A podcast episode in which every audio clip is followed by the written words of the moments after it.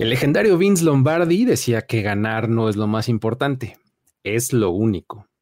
Y bueno, aunque si tomamos literalmente estas ideas pueden ser medio peligrosas, lo cierto pues es que hay muchas formas de ganar. Y en las historias de hoy vamos a comprobarlo. Esta vez vamos a hablar de cómo Tristan Wirfs y Jack Cochrane pueden presumir la victoria de preservar una amistad a lo largo de muchos años. También vamos a hablar de los Packers haciendo historia con su cantidad de victorias. Y también vamos a ver cómo los fans pueden ganar. Por un lado, vamos a ver cómo la Bills Mafia sigue invicta ante cualquier circunstancia. Y por otro lado, vamos a hablar de un aficionado que tiene ganancias económicas por medio de una increíble apuesta. Esto es Historias de NFL para decir wow, relatos y anécdotas de los protagonistas de la liga. La NFL es un universo de narrativa, testimonio, ocurrencia y memorias que nunca, nunca dejan de sorprender. Y todas las reunimos aquí. Historias de NFL para decir wow, wow, wow, wow, wow, wow, wow. Con Luis Obregón y Miguel Ángeles es. Mi querido Mike, Miguel Ángeles es, ¿cómo estás esta semana? Que entre 4 y 5 está interesante y nos trae buenas historias, ¿no? ¿Cómo estás? Bien, bien, como dices, este programa sale pues los miércoles, entonces nos agarran justo como terminando de procesar lo que fue la semana 4, ya arrancando la semana 5, pero, pero bien, la verdad, bastante contento y una semana de muchísimos ganadores, mi estimado. Vamos Así es. vamos a platicar de victorias.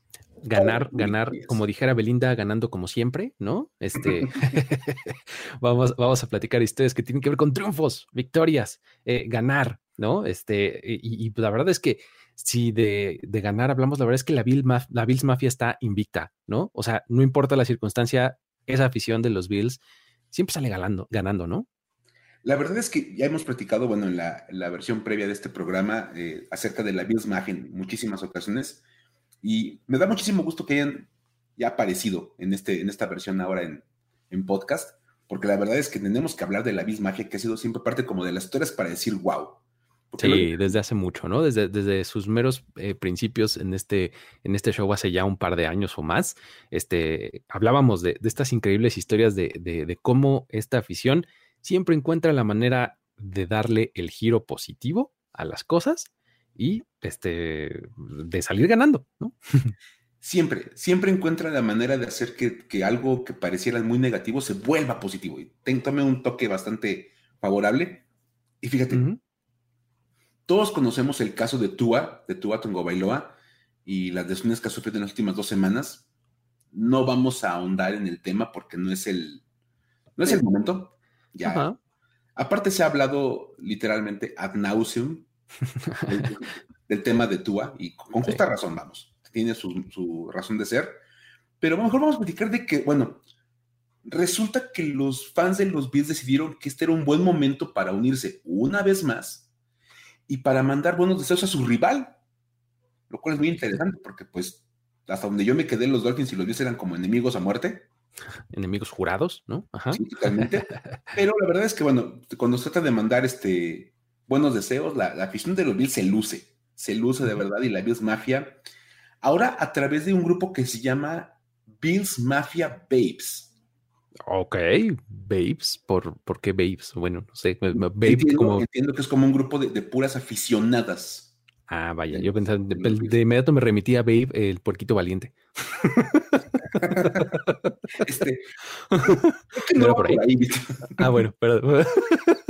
pero, digamos que me imagino que tienen como pequeñas subdivisiones la Bills Mafia, como grupos específicos. Ya, ok. Y este entiendo que es como de puras aficionadas de los, de los Bills.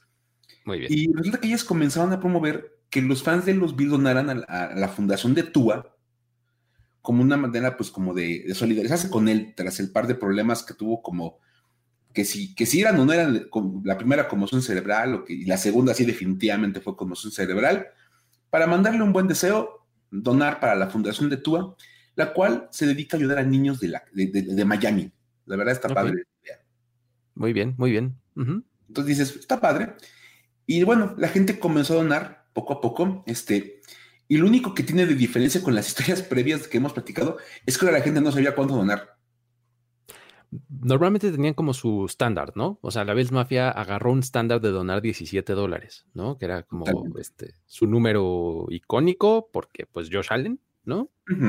Y porque 17 son el número de años que pasaron sin playoffs, ¿no?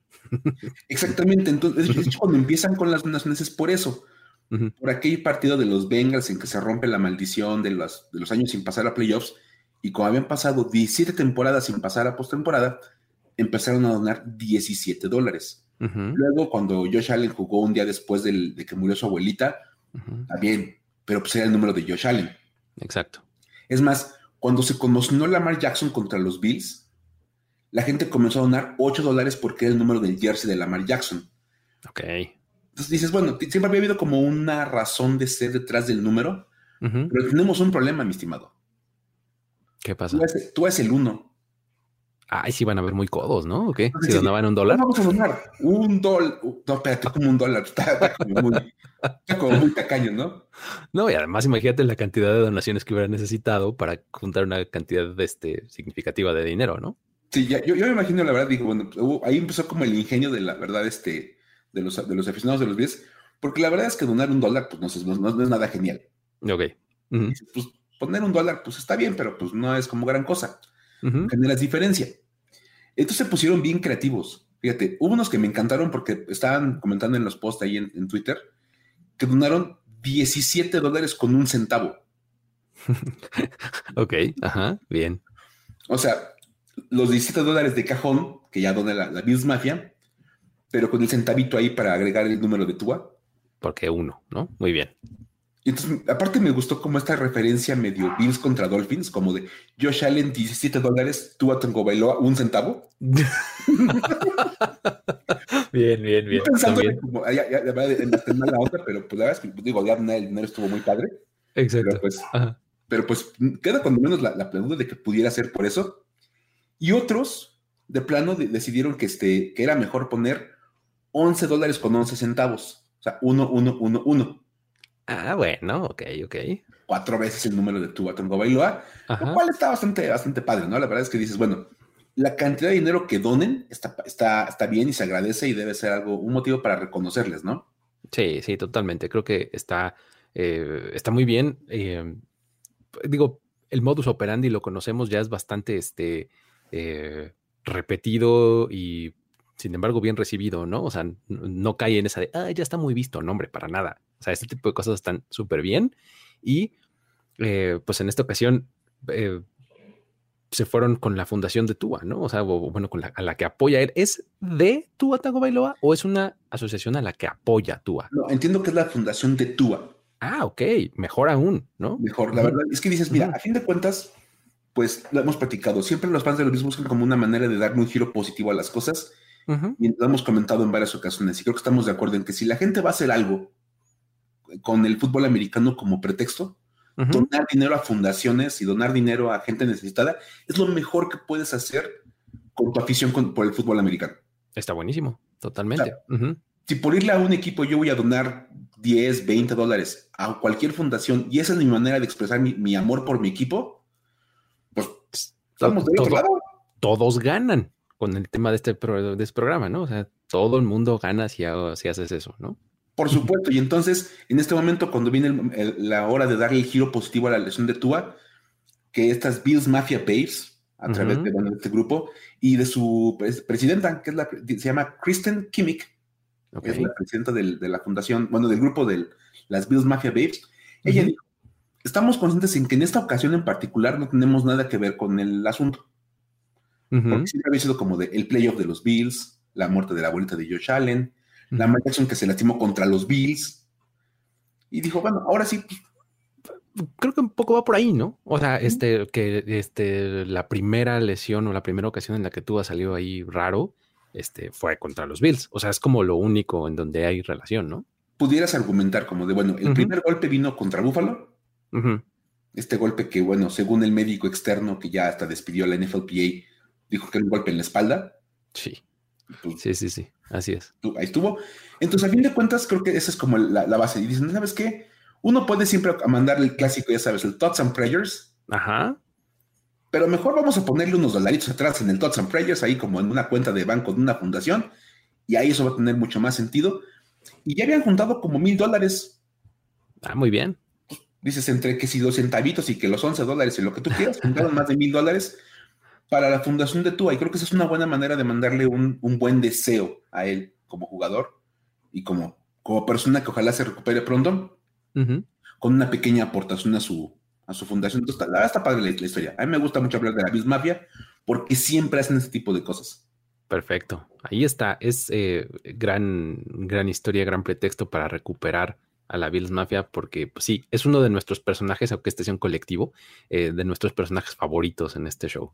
Pero bueno, muy bien, vámonos a la historia siguiente. Tristan Wirfs y Jack Cochrane. Ellos siguen siendo amigos y siguen jugando juntos después de un montón de tiempo. Eh, está bien interesante y es una historia este, bien padre, de esas que como que abrazan el corazoncito, ¿no? Así está O sea, yo vi, una foto, no sé si pudiste ver la foto en redes sociales. Sí, sí, sí. Eh, vamos, es la típica foto. es la típica foto en la cual este, dos jugadores intercambian el jersey y pues nada más posan juntos y usualmente lo hacen ya, por ejemplo, hasta como por universidades y uh jugaron Washington y Filadelfia, se juntaron como cinco o seis de Ohio State, todos posaron juntos. Y dices, ok, está padre. Pero lo que creo que nadie sabía era de dónde venía como la relación de Tristan Wirfs y de Cochrane, ¿no, Luis? El, trasfondo, porque exactamente, o sea, como que todo, todo esto empieza por eso, ¿no? O sea, eh, es Tristan Wirfs el que eh, eh, publica esta foto en su cuenta de Twitter y y pues bueno, lo ves ahí justo como dices, ¿no? Uno con el jersey del otro y listo. Pero lo que está interesante son las otras dos fotos que ponen su tweet, ¿no? Porque pues tú ves las otras dos fotos y son unos chavitos, en una hay unos chavitos en un, sentados en un, como en un pasto. Y este, y en la otra están, me parece, sentados en como en una grada, ¿no? En un, en un gimnasio o algo así. Dos chavos, pues, digamos, adolescentes. Y pues resulta ser que eh, cuando uno eh, le investiga, el, Departamento de Investigación y Estadística de Historias de NFL, para decir, bueno, se dio a la tarea de ver de dónde venía esto. de dónde venía esto. Y pues resulta que vamos a empezar a, desmenuzarlo. Wirfs, tackle de los Buccaneers, tackle ofensivo, y Cochrane, eh, linebacker de los Chiefs, son este tipo de amigos que pues han perdurado por mucho, mucho tiempo y resulta que su amistad empezó desde los juegos infantiles, pues, y ahora ha llegado hasta la NFL. O sea, los dos jugadores son originarios de Mount Vernon. Es una pequeña ciudad ahí en, Iowa, pero cuando te digo pequeña, es realmente pequeña. O sea, la, la ciudad tiene apenas un poquito más de 4.500 habitantes. O sea, hay, hay, colonias en la Ciudad de México que tienen mucho más que eso. Si se hace la fiesta acá de la iglesia de, mi colonia, creo que llegamos más. Exacto, sí, básicamente, ¿no? Y pues bueno, este, ellos se conocieron obviamente desde el jardín de niños, ¿no? Pues, digo, no está difícil conocer a, tanta, este, a, alguien si vives en una ciudad de ese tamaño, ¿no? Ambos crecieron en esa pequeña comunidad y pues bueno, obviamente fueron a la escuela eh, juntos desde preescolar hasta la preparatoria, porque pues en una ciudad de 5 mil personas, pues seguramente hay como dos escuelas cuando mucho, ¿no? Pero bueno. La escuela y pues nada más van todos los niños del, lugar ahí. ¿Qué chance tienes de cambiarte de escuela o cambiarte de grupo? Sí, no, pues válgame, ¿no? O sea, más vale que te portes bien porque, ¿no? de la escuela y a ver a dónde te cambias de pueblo. Exactamente, ¿no? Y pues bueno, este, eh, ahí fue eh, donde pues, se conocieron, fueron juntos todo, todo el tiempo a la escuela y eh, empezaron a jugar juntos, ¿no? Desde muy chiquitos, ¿no? Y cuando salen de la preparatoria, esa fue pues, como la última vez en la que, en la que estuvieron juntos y, jugaron juntos, ¿no? Los dos eran, de hecho, jugadores de la Mount Vernon High School, ¿no? Se llamaba la preparatoria. Y em, ahí como parte de los Mustangs llegaron a una final y a una semifinal estatal en sus años de junior y senior, o sea, los últimos dos años de elegibilidad de la prepa, llegaron ahí a buenas instancias, ¿no? En esos dos años tuvieron marca de 20 ganados y 6 perdidos. O sea, eran bastante buenos ¿no? en el equipo. Y con, poquito material, porque pues así que digas que la prepa era como muy grande, lo dudo, ¿eh? Pues seguramente no, ¿no? Entonces seguramente sí eran bastante buenos, ¿no? En, el equipo. Ahora, eh, cuando salen de la prepa es cuando ya como que cada uno agarra caminos distintos, pero en su caso sí fueron muy distintos, porque, o sea, hemos visto mucho en las películas eh, de cómo cuando salen los jugadores de high school es como la gran oportunidad para salir justamente del pueblo, ¿no? Para salir de la ciudad y eh, aspirar a cosas mejores y más grandes y demás, ¿no? Entonces, Tristan Wirfs fue reclutado por la Universidad de Iowa, o sea, una universidad del Big Ten, ¿no? O sea, de las grandotas, ¿no? Y en su año de junior fue nombrado el equipo All Big Ten y también fue reconocido como el mejor liniero ofensivo de toda la conferencia. Entonces, eso le dio un cartelazo tremendo y declara para el draft 2020. Y en ese momento los Buccaneers lo seleccionan en la primera ronda, selección 13 global. Y, o sea, todo muy, muy bien, una gran temporada por parte de Tristan Wirfs, que acaba además con la victoria del Super Bowl de los Buccaneers ese mismo año, ¿no? El año de la pandemia. Exactamente. O sea, realmente muy, muy bien. Tristan Wirfs toma un rumbo, eh, su vida súper positivo, ¿no? Ahora, em, del otro lado está Jack Cochrane, que por su parte, pues, pues no recibió ofertas de División 1. Simplemente no hubo. Y entonces termina yéndose a South Dakota, a la Universidad de South Dakota. Esta universidad hay que mencionar que pues es del Football Championship Subdivision, ¿no? O sea, pues una universidad este, pues, que su programa de fútbol pues es cero prominente, ¿no? Pero bueno. Sí, por supuesto. Ahí estuvo cinco años, algo que no es usual, o sea, la elegibilidad normal. la elegibilidad normal es de cuatro, ¿no? Sí, claro. Entonces, aquí eh, como que eh, se extiende su, su estancia por este año 2020, justamente, en donde había como esta posibilidad de hacer opt-out y no sé cuánto. Entonces, claro. hay jugadores a los que les dieron chance de regresar un año más, ¿no? Él fue de ellos. ¿no? Fíjate nada más, haciendo cuentas rápido nada más. Entonces, así que 2020 sale Tristan Wirfs antes de la universidad porque ya era un prospectazo y llega al Buccaneers, gana el Super Bowl esa temporada y su amigo Cochrane estaba literalmente en su casa esperando que pasara la pandemia. Exactamente, mientras uno estaba ganando el Super Bowl, el otro estaba, pues sí, en cuarentena, seguramente, ¿no? Esperando que acabara la, cuarentena para poder regresar a la universidad a jugar. Exactamente. sí, sí cambió, sí cambió el asunto. Pero bueno, este, um, ahí eh, en, en, South Dakota, que son los Coyotes, ¿no? Este, esta universidad. Él, él, fue capitán durante las primeras tres temporadas, o sea, sus primeros tres años fue ahí como parte de lo, del equipo de manera prominente y fue llamado incluso el equipo ideal de la conferencia All Mississippi Valley en esas, en esas tres temporadas, ¿no? Entonces, la verdad es que digo, este, el clásico cabeza de ratón, ¿no? O sea, sí, está chiquita la conferencia, es chiquito el equipo, pero él destacaba mucho, ¿no? Bueno, eh, um, de hecho, cuando termina su elegibilidad, se va de ahí como el sexto lugar en tacleadas en la historia del programa. O sea, en todo el tiempo que ha existido, él es el sexto mejor en esa, en esa categoría. Llega 2022, declara al draft y pues nadie lo, nadie lo selecciona y llega a la NFL como agente libre novato con los Chiefs.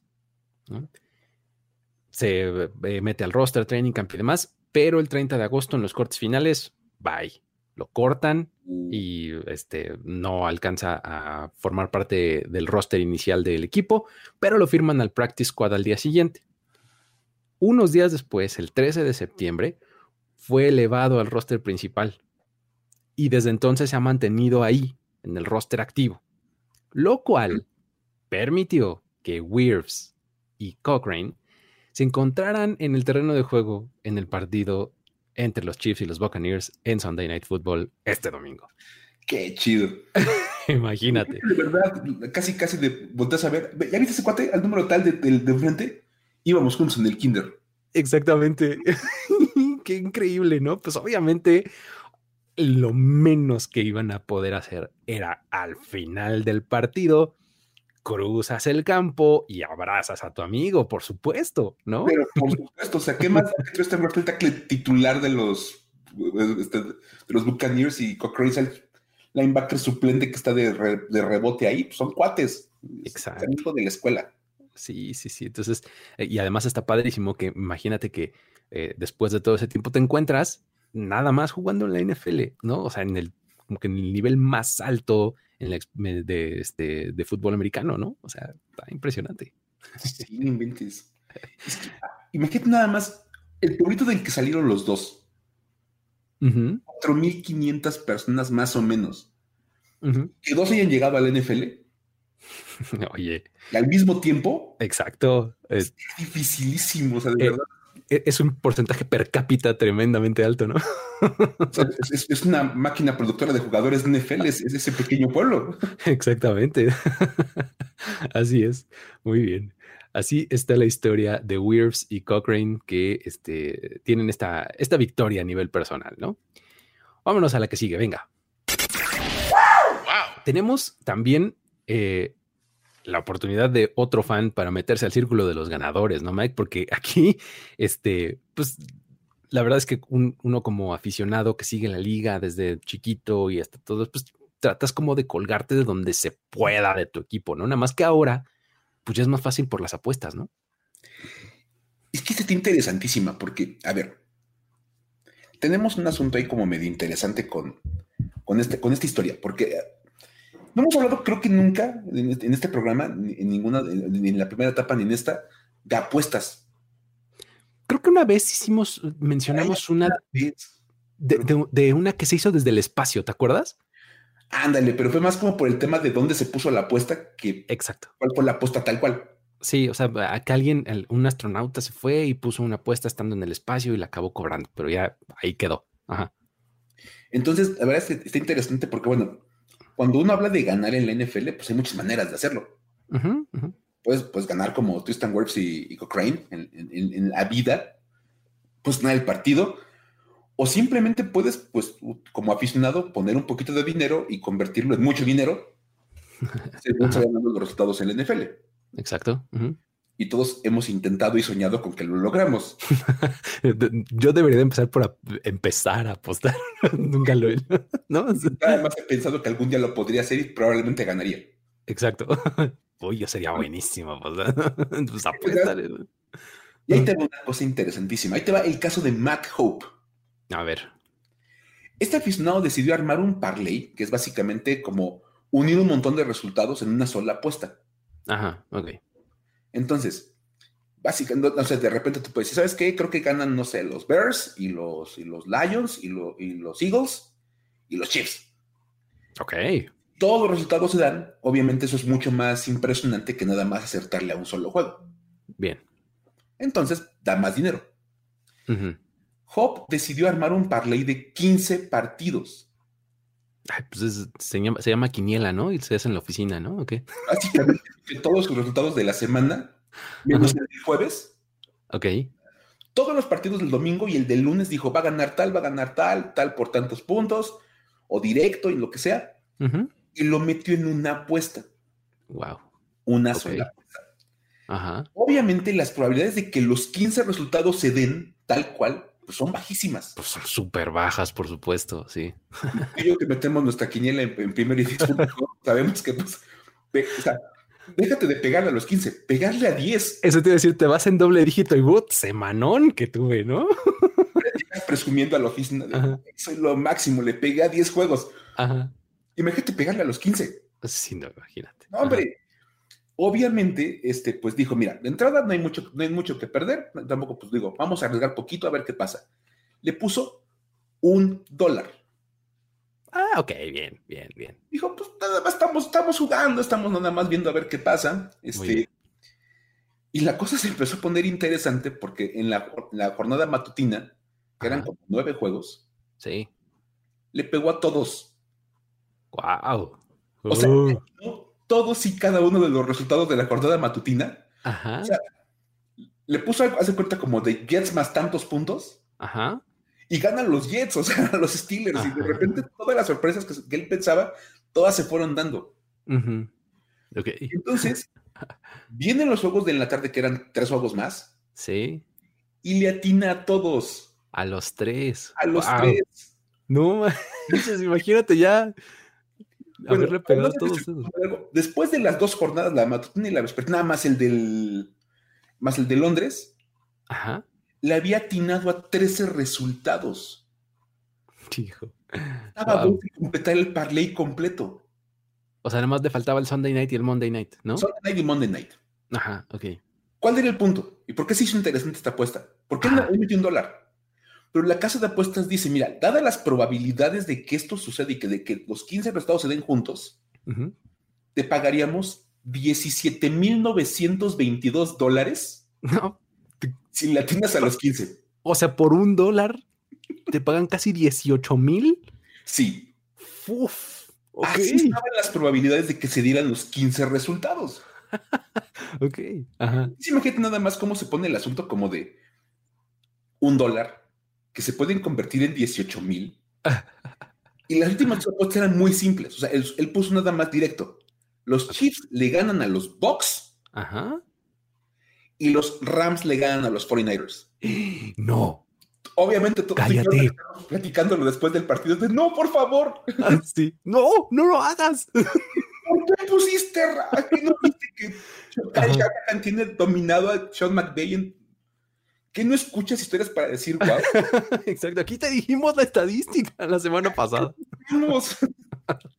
Sean McVay no le puede ganar a Kyle Shanahan seguido. Bueno, si sus dos resultados se daban, él ganaba 18 mil. Si uno de los dos fallaba, perdía todo. Pues sí, es que de eso se trata el parlay. Tienen que darse todas las combinaciones, todos los, los, resultados que dijiste combinados para que cobres la apuesta. Si no, pierdes, ¿no?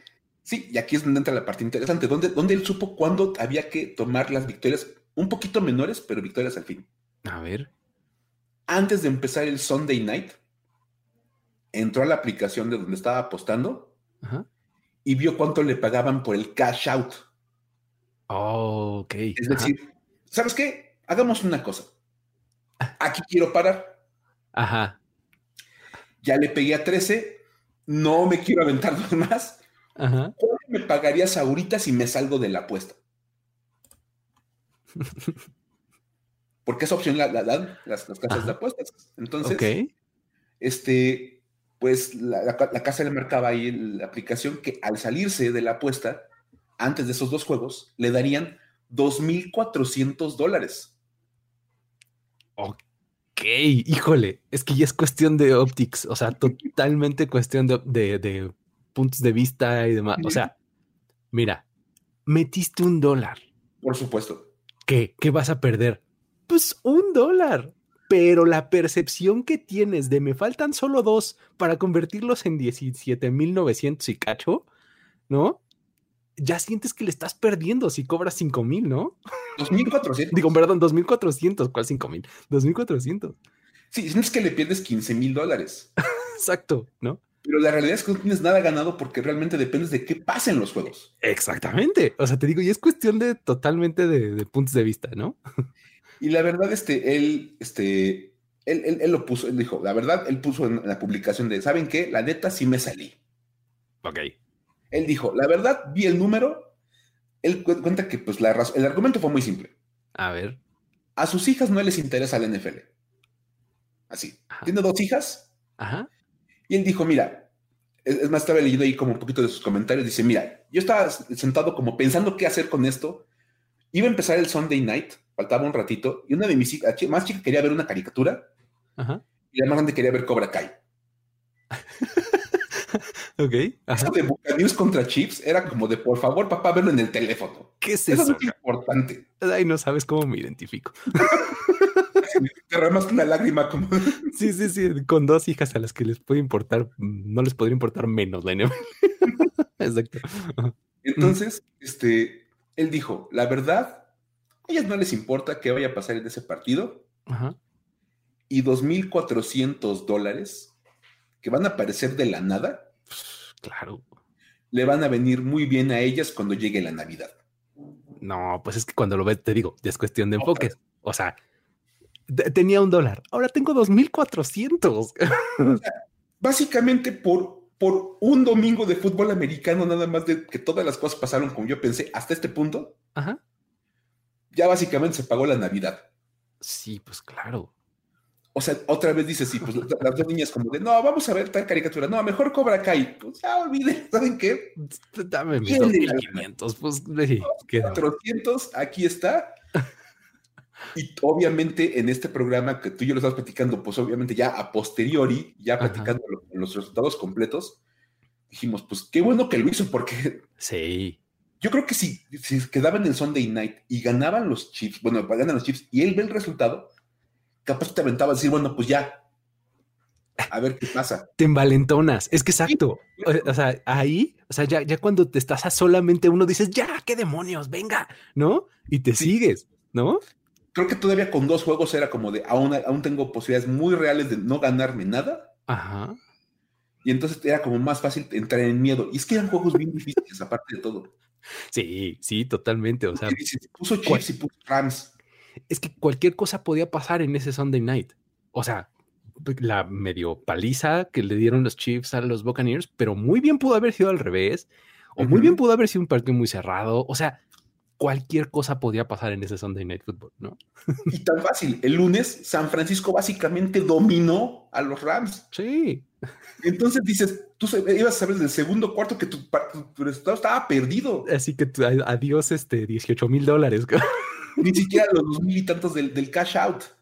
Sí, ¿no? exacto. Ahora, seguramente con esa victoria del Sunday Night, estos 2.400 hubieran sido más si hacía el cash out después del Sunday Night, ¿no? O sea, pero otra no vez. sé cuánto, pero pues ya.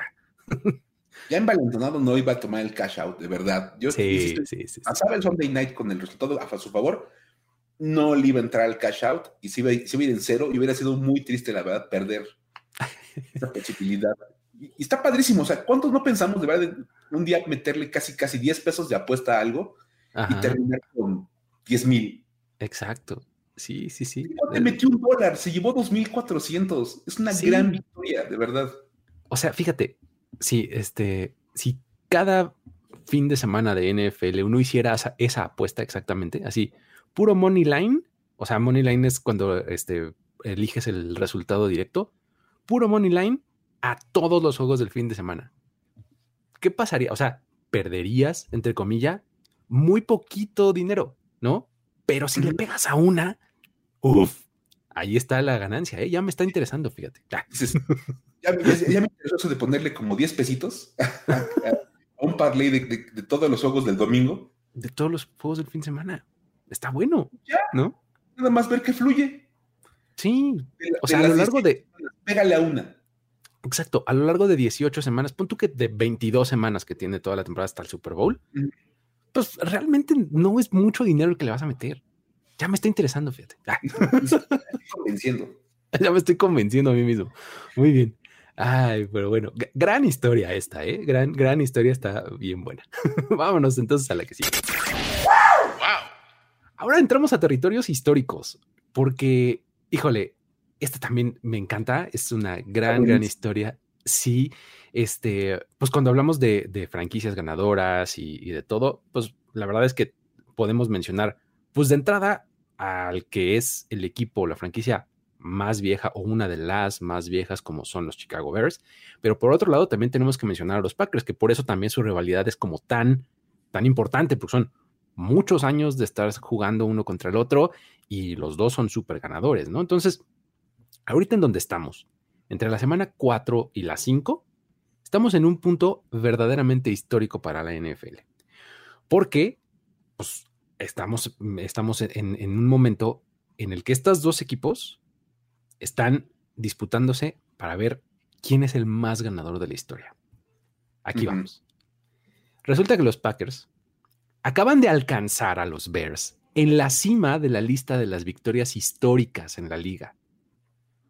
Esto marca un hito porque nunca había pasado tal cosa en esta liga. Vamos a explicarlo. Fíjate. En 1920, durante la temporada inaugural de la entonces llamada American Professional Football Association, estaban los Decatur Staleys. ¿no? Ellos ganaron 10 juegos, que fue la mayor cantidad eh, en la liga.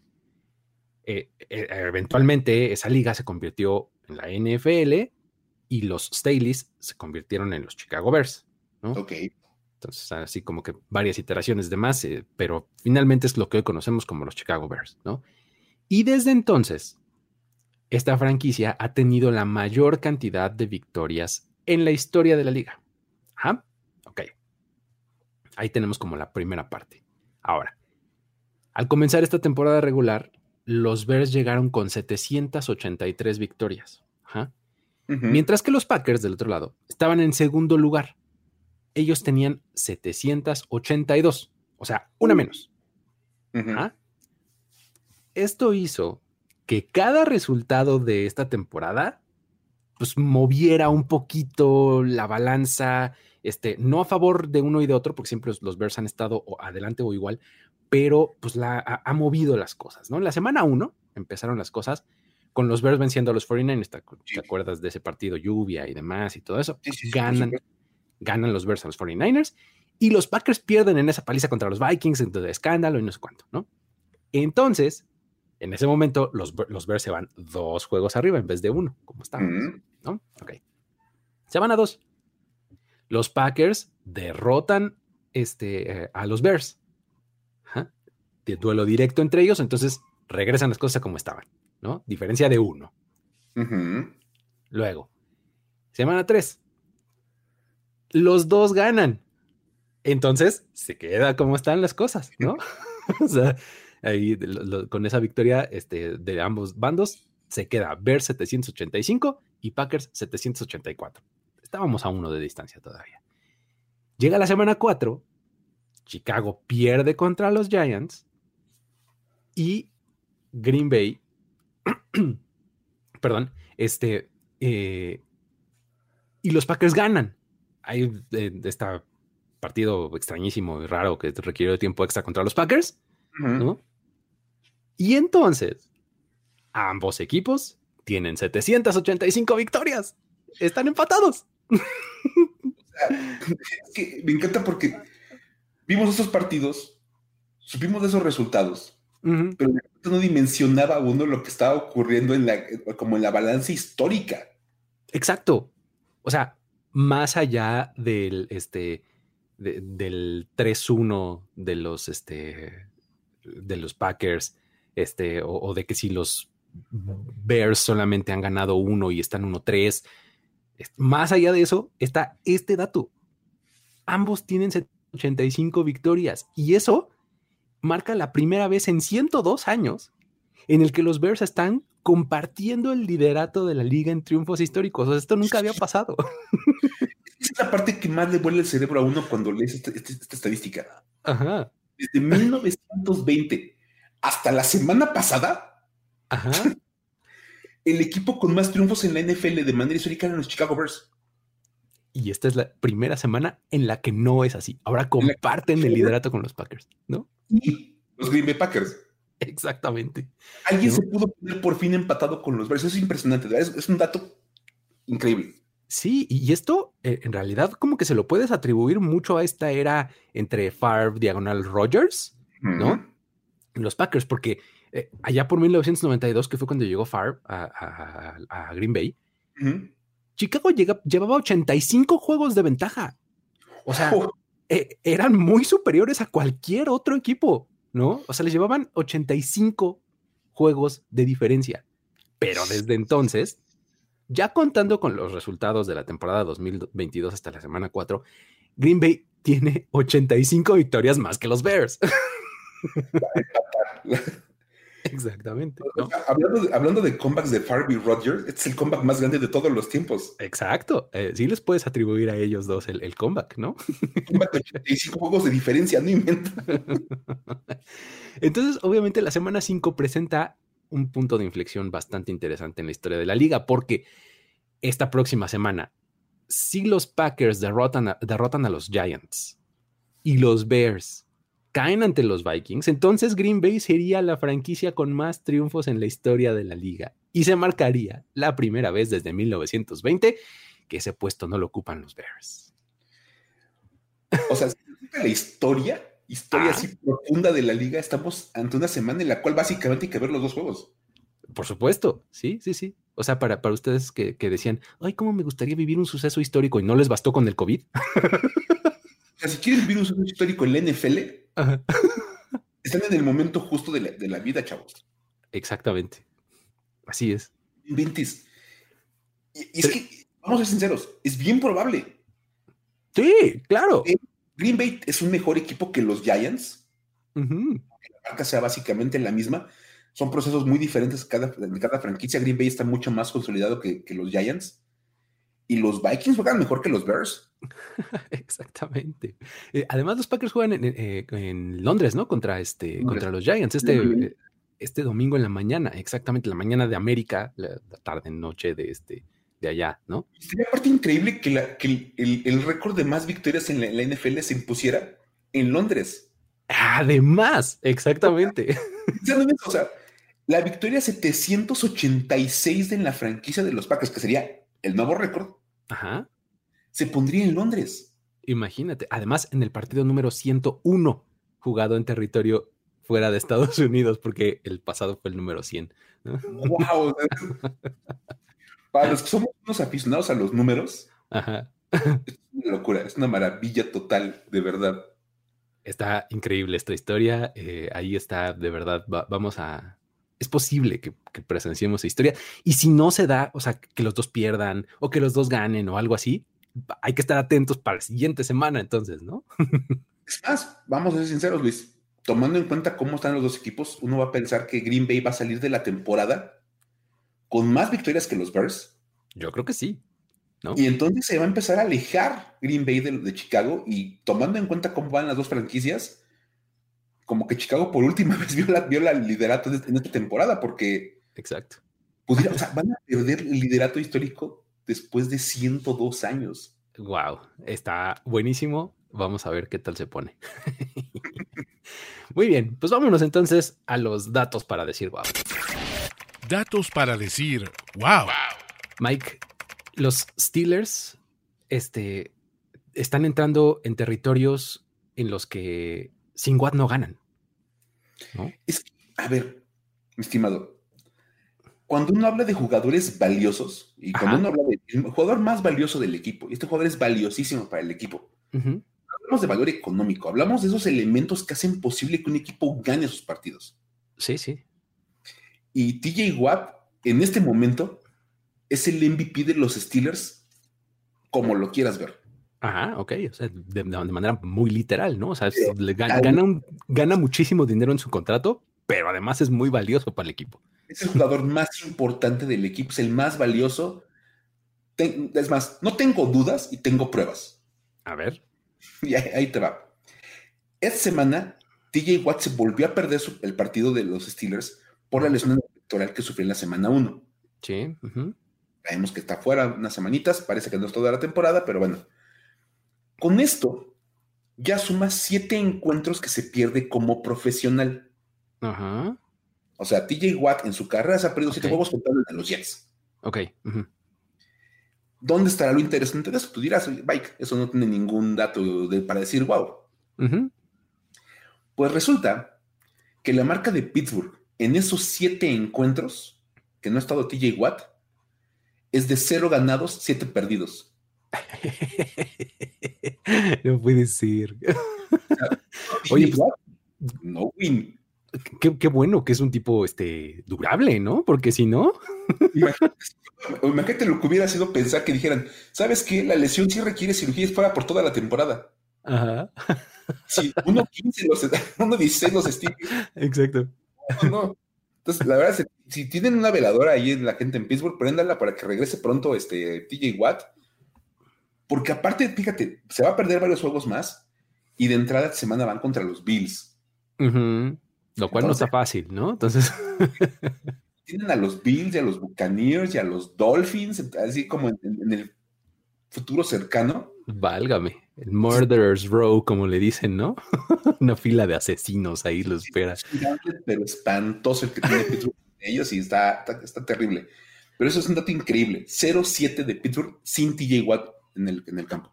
Ahí está ese gran dato. Ahora, tenemos un montón de rachas también que, que, este, que darle seguimiento, porque, a ver, primero que nada, los Patriots habían ganado 68 partidos consecutivos cuando tenían una ventaja de 7 puntos en el último cuarto, contando incluso playoffs. ¿eh?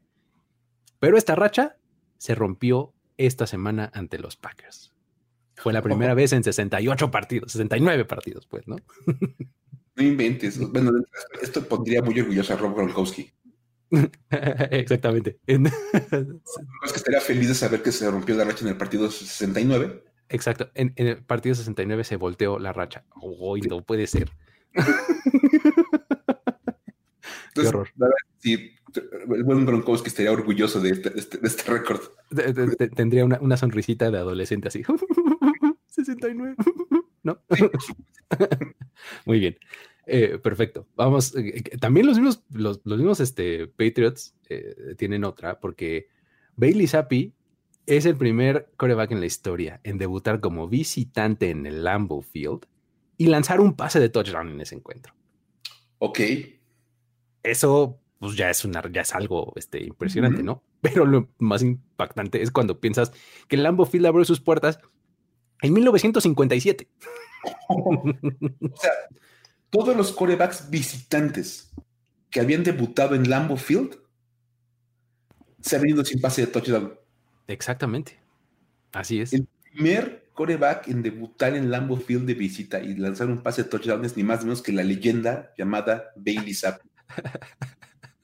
Exactamente. Así es. automáticamente esto te dice que es el elegido. Exactamente. Los fans de los Pats están que no se aguantan las ganas de comparar a Bailey Zappi con cierto otro coreback backup que el equipo tomó tarde en el draft, este, que, que no voy a nombrar, ¿no? y que entró por la lesión del titular que parece que iba a ser el titular. Exactamente, ¿no? Exacto. no sé de quién hablas, pero. Muy bien. historia. Así es. Ahora, tal vez el más impresionante de todos es que en sus primeros 26 años como franquicia, los Ravens tenían marca de 100 ganados y 3 perdidos cuando iban ganando por 17 puntos en el juego, en algún momento del partido suena natural, ¿no? Una ventaja de 17 puntos, tres posesiones, ¿no? O sea, como que dices, está bajo control. Tenían 100 ganados, 3 perdidos. Pero este año, su marca en los juegos que han tenido con esas condiciones ya es de un ganado y dos perdidos. Porque dejaron ir ventajas de 17 contra Miami y contra los Bills la semana pasada. Sí, es cierto. El ese partido contra Miami también fue una cosa espeluznante. Pues los, o sea, Tagovailoa tuvo cuatro pases de touchdown en el último cuarto. o sea, es que o sea, de verdad sí es cierto. O sea, pierden ese juego y le iban ganando por 17 a los Bills. Le llaman 23 ese juego. exactamente. Así está. Esos fueron los datos para decir wow de esta semana. ¿Qué tal, eh? muy bueno todo, la verdad. Muy, muy interesante. Bien, ahí estuvo. Y pues con eso también llegamos al final de esta edición de Historias de NFL para decir wow. Eh, muchísimas gracias a todos ustedes por haber descargado y escuchado este episodio. Mike, muchísimas, muchísimas gracias. No, hombre, como siempre, un gusto estar aquí platicando contigo buenas historias. Ahora salimos muy victoriosos. Exacto. Con, con arte historias sobre victorias. Y pues ahora sí que hay que, ahora sí que vamos a seguir ganando en la vida, todos los demás, buscando nuestros pequeños triunfos. Y vamos a, vamos a ver qué nos avienta la semana 5, porque mira, han estado buenas cada una de las semanas, han aventado buenas historias. Yo creo que la semana 5, cuando menos ya tenemos el tema, tienen que seguirlo atentos, lo de Green Bay y Chicago. Por supuesto. Ahí ya por, lo menos, por lo menos mención va a tener así de, ah, ¿se acuerdan que les dijimos? Pues pasó esto. Entonces, vamos a tener que ir llevando como el, conteo de cómo van los Packers y los, y los Bears en estos asuntos. Exacto. Pues bueno, con eso nos despedimos. Muchísimas gracias a todos por haber estado por acá, por prestarnos un rato de su atención. Luis Obregón y Miguel Ángeles es, se despiden. No olviden mandarnos las historias que quieran que contemos. Arroba el buen Luis en Twitter, arroba F-escopeta para contactarnos. Y con eso nos despedimos. No olviden suscribirse al feed de este podcast y listo. Hasta la próxima. Bye bye. Esto fue Historias de NFL para decir wow, wow, wow, wow, wow, wow, Los relatos y anécdotas de los protagonistas de la liga directo a tus oídos. Conducción. Luis Obregón y Miguel Ángeles es. Voz en off y diseño de audio Antonio Semper. Una producción de primero y diez para NFL.